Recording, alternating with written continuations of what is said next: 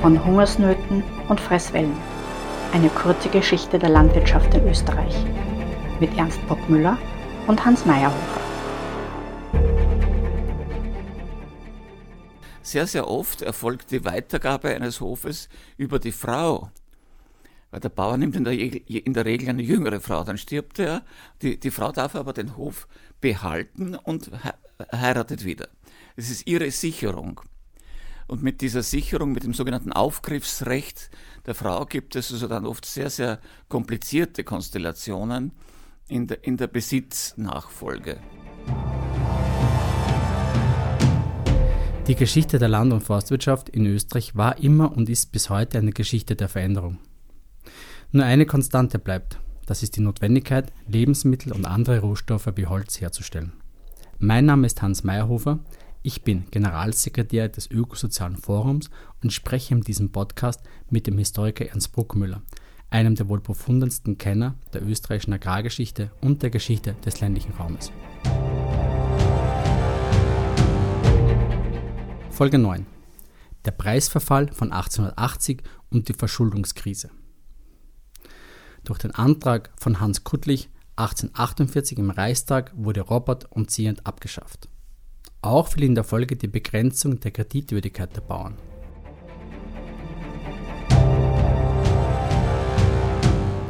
Herr Professor Bruckmüller, warum hat die Bauernbefreiung durch die Aufhebung von Robert und Ziehen letztlich so gravierende Folgen gehabt? Naja, am Anfang hatte sie wenig gravierende Folgen, denn äh, die, die bäuerlichen Zahlungen, das war so ein, ein, ein Drittel des feudalen Kapitals, mussten die Bauern zahlen.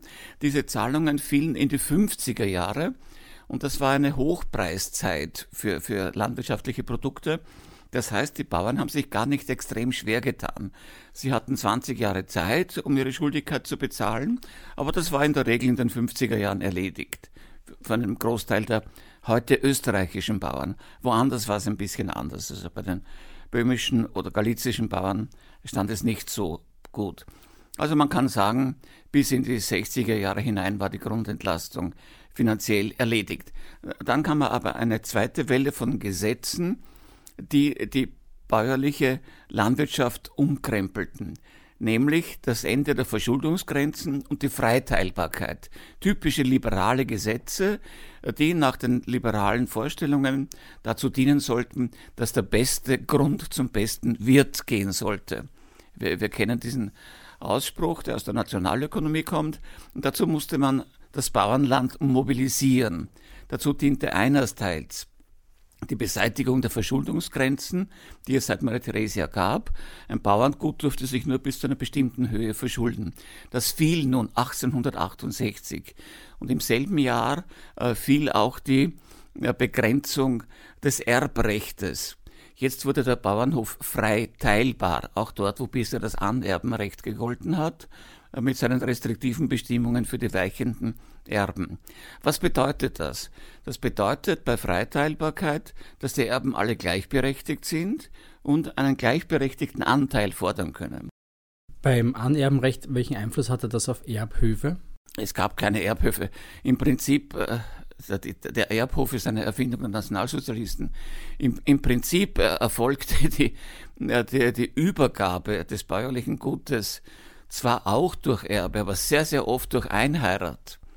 Also die, die allermeisten Hofübergaben erfolgen so, äh, dass eine, eine jüngere Bäuerin Witwe wird und dann, sagen wir, ihren Knecht heiratet oder so ähnlich.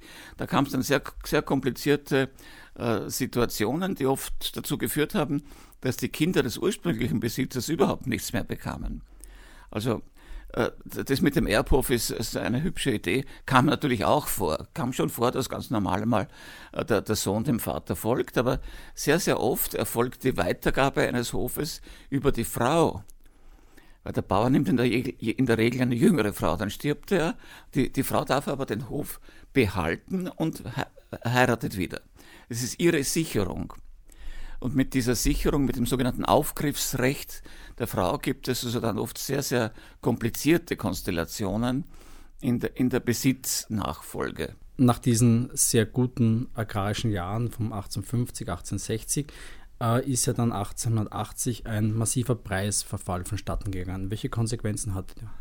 Ich würde noch früher beginnen. Es gibt in Österreich viele Weinbaugebiete, vor allem in Niederösterreich, in der Steiermark, damals auch noch in Südtirol. Und die litten schon in den 60er Jahren unter dem Preisverfall für Wein. Es gab bereits die ersten Schädlinge, Peronospora, Oidium, und es gab das Bier als neues Massengetränk wurde ja gerade hier in Wien äh, erfunden. Das untergärige Bier, das hat man aus Bayern irgendwie gelernt. Und nun kam auch eine neue Kühlung hinzu. Und das bedeutet, Bier wird billiger und haltbarer. Das heißt, das Bier wird, die, wird große Konkurrenz zum Wein.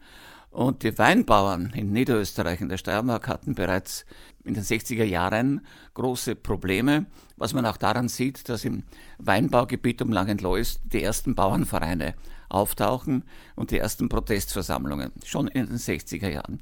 So, wie geht es nun weiter? Ich muss nun einfügen, dass die Mobilisierung des bäuerlichen Landes äh, ein städtisches Kapital auf das Land gezogen hat.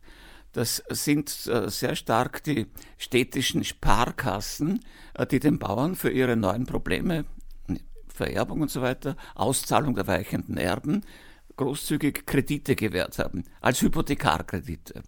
Jetzt begann also die, die, die Verschuldung der bäuerlichen Güter schon ab den 60er Jahren deutlich anzusteigen, noch lang vor dem Preisverfall. Schlimm wird es dann, wenn die Preise für Agrarprodukte zu verfallen beginnen. Das war ab dem Ende der 1870er Jahre der Fall und deutlich ab 1880. Also die Preise für Getreide sinken auf die Hälfte. Was stand dahinter? Einerseits wird Amerika, Nordamerika, zum großen Exporteur für Getreide in den frisch besiedelten äh, riesigen Gebieten des mittleren Westens. Andererseits ist Russland ein riesiger Exporteur weil dort die Bauernbefreiung äh, anders ablief als bei uns, aber jedenfalls dazu führte, dass die Bauern große Mengen an Getreide ablieferten an ihre früheren Grundherren und die exportierten das dann.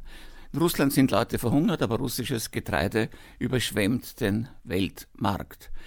Das bedeutet für die Habsburger Monarchie, dass das ungarische Getreide, das bis dorthin sehr stark nach Westeuropa exportiert wurde, auch nach Deutschland, jetzt diesen Absatzmarkt nicht mehr vorfand und sich in den Westteil der Monarchie gewendet hat. Also ungarisches Getreide drängt jetzt verstärkt auf den heute österreichischen Markt, vor allem nach Wien. Das war für die Wiener ganz angenehm, das war ein tolles Produkt, Kaisersemmel und so weiter, also mit ungarischem Mehl produziert, aber bedrängt die österreichischen Bauern sehr massiv. Es kam danach zu Zwangsversteigerungen und Verschuldungen. Was waren die Konsequenzen und wer hat profitiert? Naja, es kommt jetzt äh, zu, natürlich, wenn, wenn ein, ein, Hof so verschuldet ist, dass er die, die Zinsen nicht mehr zahlen kann äh, und nicht mehr äh, die Rückzahlungen leisten kann, dann kommt es zur Zwangsversteigerung. Und die Zahl dieser Zwangsversteigerungen steigt dann von Jahr zu Jahr und hat bereits in den 1880er Jahren ein bedrohliches Ausmaß angenommen. Und das wird jetzt zum großen Problem und zum großen Thema der Agrarreformer, die alle möglichen Vorschläge machen, wie man das verhindern kann. Äh, Karl von Vogelsang spricht von, äh, von, von kollektiven Solidaritätsorganisationen wie eben äh, später die Raiffeisenkassen, die sollen verhindern, dass das Bauernland äh, verscherbelt wird und irgendwo aufgeteilt wird. Problem war natürlich auch, dass von diesen Versteigerungen zunächst einmal die Nachbarn profitiert haben. Wenn ein Hof zerteilt oder zerstückelt wurde, haben sich die Nachbarn bedient. Ne? Jeder hat seinen Hof arrondiert. Nur wenn es darum ging, dass solche Höfe irgendwo im Wald gelegen sind, da hat sich dann der Waldbesitzer bedient, der darauf, drauf und dran war, seine Forstbesitzungen zu einem Jagdgut umzugestalten. Das passiert dann in großem Maßstab im südlichen Niederösterreich und in der nördlichen Steiermark und da haben wir das schöne Beispiel von Peter Rosecker, Jakob der Letzte. Zu Peter Rosecker, ein Kind seiner Zeit, romantisch verklärt, hatte er aber dennoch Einfluss auf das Bild der Bauern und Bauern in, seiner, in der Gesellschaft damals? Na ganz sicher, also das, das Bild des Bauern hat er sicher massiv geprägt. Er hat sich ja auch massiv in die Diskussion eingebracht um dieses Bauernlegen, wie man das nannte, oder das Bauernsterben, wie er das auch gesehen hat.